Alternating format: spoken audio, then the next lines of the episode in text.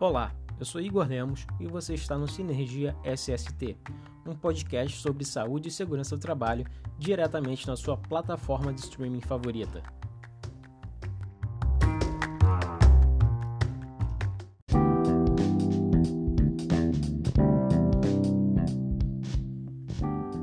E vamos à escalada dessa semana.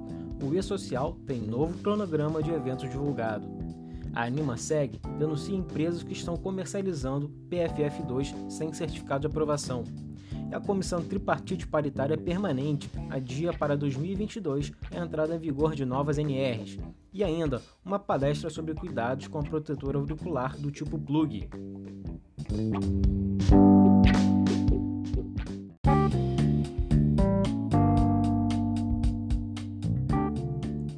Foi publicada em 2 de julho no Diário Oficial da União a Portaria Conjunta número 71, que estabeleceu que os integrantes do Grupo 1, as empresas com faturamento anual superior a 78 milhões de reais, devem começar o envio de informações de saúde e segurança do trabalho ao E-Social a partir de 13 de outubro de 2021 as empresas com faturamento anual até 78 milhões e que não sejam optantes do Simples Nacional, e os empregadores optantes pelo Simples Nacional, pessoa física, exceto as domésticas, produtor rural, pessoa física e entidades sem fins lucrativos, iniciam a prestação das informações de saúde e segurança do trabalho ao E-Social no dia 10 de janeiro de 2022. O grupo 4, formado por órgãos públicos e organizações internacionais, passa a prestar essas informações ao E-Social a partir de 11 de julho de 2022.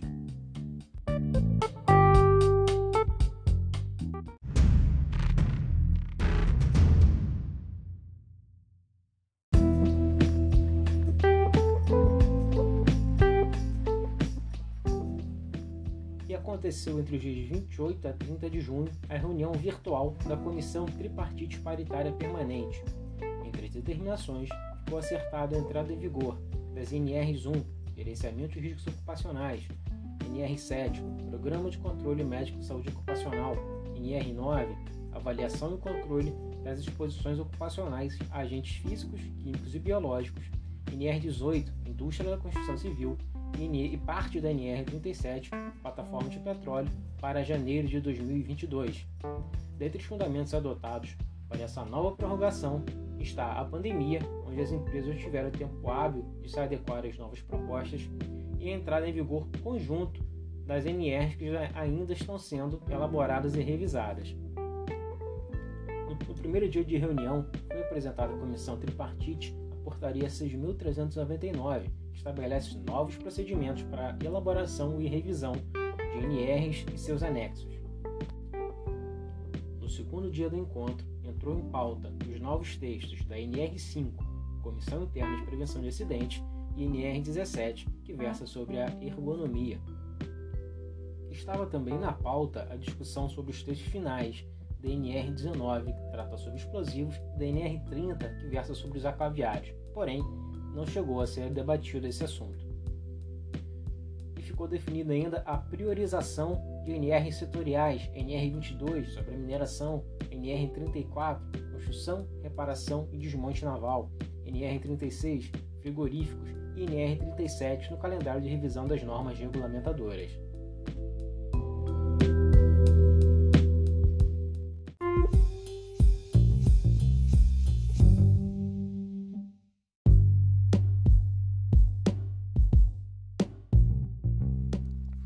A Associação Nacional da Indústria de Material de Segurança e Proteção do Trabalho, a AnimaSeg, disponibilizou em seu site uma relação que inicialmente custava com 69 empresas, atualmente consta com 73, de fabricantes que estão comercializando máscaras PFF2 com certificado de aprovação.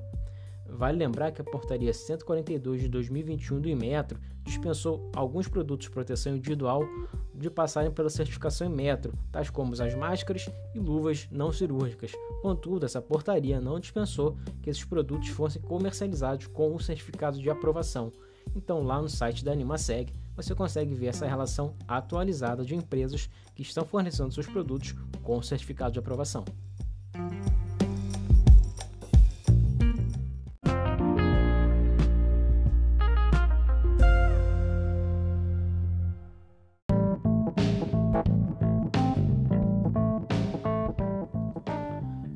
Falar agora sobre proteção auditiva. No seu trabalho, no seu posto de trabalho existe muito ruído, você tem que usar uma proteção auditiva. A proteção que você usa é aquele protetor auricular do tipo plug. Então pegue ele nas mãos e observe se os plugs eles têm coloração diferente. Muitos plugs vêm com a mesma cor em ambos os lados. E qual é a relevância disso? Imagine que você está com um dos lados do seu ouvido contaminado com um fungo ou com alguma bactéria, e você fica alternando o mesmo plug entre os ouvidos. Você pode estar levando uma contaminação para um lado ou outro do ouvido onde não existia. Então é sempre importante manter a higienização dos seus produtos e se atentar para qual lado você está usando o plug.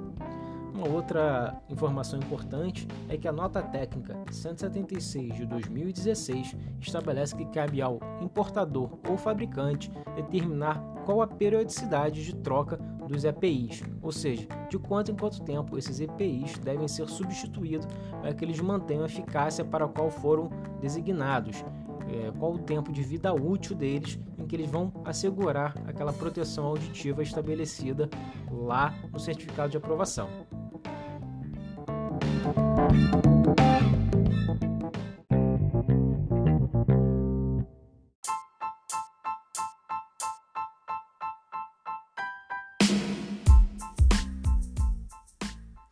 Estamos chegando ao fim do nosso episódio. Eu agradeço imensamente a sua audiência e lembre-se que semana que vem nós temos um encontro marcado aqui na sua plataforma de streaming.